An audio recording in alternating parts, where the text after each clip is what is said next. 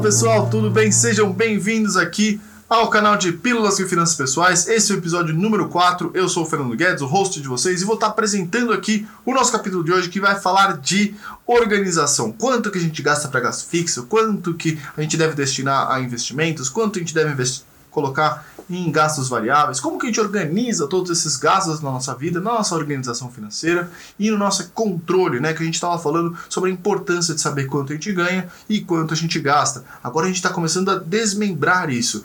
De, olhando para os gastos, como que a gente desmembra isso de uma forma mais organizada, de uma forma mais é, compreensível e que dá informação para a gente realmente conseguir então ser melhor a cada vez. Né? Então é, é importante a gente perceber o seguinte: uma vez que a gente entende o que é o gasto fixo, que a gente entende o que é o gasto variável, a gente entender que o que, que significa né, todas essas palavras. É, a gente conseguiu trazer uma significância em relação à, estrutura de pagamentos, né, a identificar isso é, em termos de dinheiro. Agora eu quero trazer uma coisa até um pouco mais abstrata, tá?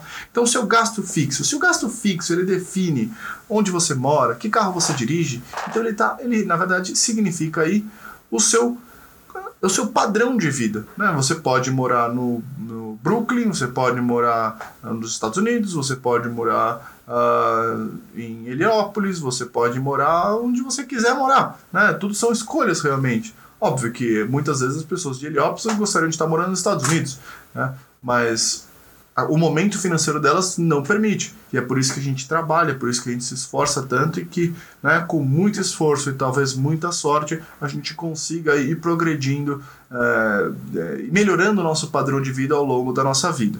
Né? Não são todos que conseguem, a vida, infelizmente, ela não é tão justa assim, mas é como as coisas são feitas, é como a gente consegue progredir então a gente tenta dançar aí conforme a música, né? E compreender é, que música está tocando nos ajuda então a entrar no ritmo realmente e começar a, a trazer um cenário que é mais favorável para nós, né? Então quando a gente pensa em uma organização financeira, quando a gente pensa em articular é, todos esses gastos fixos, variáveis e tal, a gente entender, putz, meu padrão de vida, meu padrão de vida, que é o meu gasto fixo, ele representa o quê? Ele representa meu patrimônio, certo? Então é tudo que eu tenho.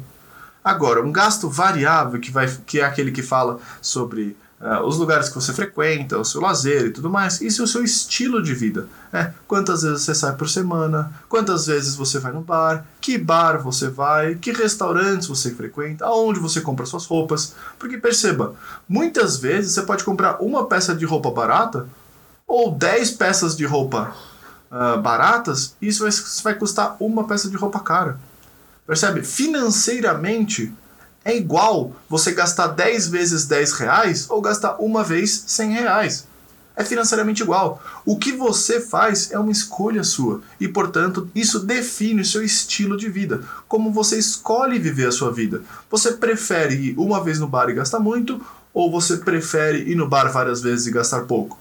Ah, tem gente que prefere não ir no bar em geral e, e assistir Netflix, não sei. Né? Cada um é um. Eu, por exemplo, saio muito pouco, mas tenho também uh, os momentos em que eu saio, eu acabo uh, gastando um pouco mais eh, para ter uma, o que para mim eu entendo como uma situação mais agradável, ter coisas de maior qualidade. Né? Existem pessoas hoje que têm um momento, estão num momento financeiro que têm maior dificuldade em ter todas essas opções e vão de repente ser obrigadas a ter um gasto variável muito, muito baixo. Né? Então, isso é importante, a gente reconhecer nosso momento financeiro e ver o que, que dá para fazer e o que não dá. Tá? Então, é isso, é para isso que eu queria trazer para vocês. Então, a gente traz a regra do 20, 50, 30. Tá? O que, que seriam os 20, os 50 e o 30? 20 são os investimentos. Então, é aquilo que a gente falou. É o, é o que representa você, o seu futuro. Né? É, é o investimento próprio. Então, são os seus seguros que vão proteger seu patrimônio, são os seus investimentos na, na previdência, são os seus investimentos em renda variável, em renda de uh, médio prazo, uh, todas essas uh, todas essas articulações que você faz para você ter um futuro mais próspero vão entrar aí na parte investimentos junto a tudo aquilo que protege você e o seu patrimônio. Perfeito? Então, isso são os primeiros 20%. E 20% no mínimo tá? Porque isso é o mínimo que você precisa para você conseguir ter uma estrutura financeira equilibrada, protegida e que vai te dar um conforto e um nível financeiro lá na frente que seja satisfatório para você manter né, o que você tem hoje. Tá? Uh, agora, quando a gente pensa nos 50, 50, uh, 50% de tudo aquilo que você ganha, da sua renda bruta, tá? Isso é super importante. Renda bruta. Por quê? Porque a renda bruta, ela considera impostos, ela considera gastos que você tem com transporte, muitas vezes com alimentação, e são gastos que você tem, fazem parte dos gastos que você tem. Então, se eles são contabilizados como gastos, eles têm que ser contabilizados como ganho, por mais que eles não entrem efetivamente no seu bolso né? Então, é, são coisas que você tem que entender e visualizar que você está recebendo e pagando, certo? Então, é sim super importante aí você articular 50% que é para isso, para o seu padrão de vida, tá? E aí, os últimos 30% você destina para o seu estilo de vida, para você poder sair, para você comer, se alimentar, se transportar de um lugar para o outro e ter tudo aquilo que você vê e que você gosta para você mesmo tá? Então é importante a gente saber isso para quê? Para a gente conseguir fazer projeções futuras. Onde você vai poder morar? Que, até quanto você pode pagar de aluguel? Até quanto você pode pagar é, num bar ao sair? Até quanto você precisa investir por mês? Então isso te ajuda a saber exatamente.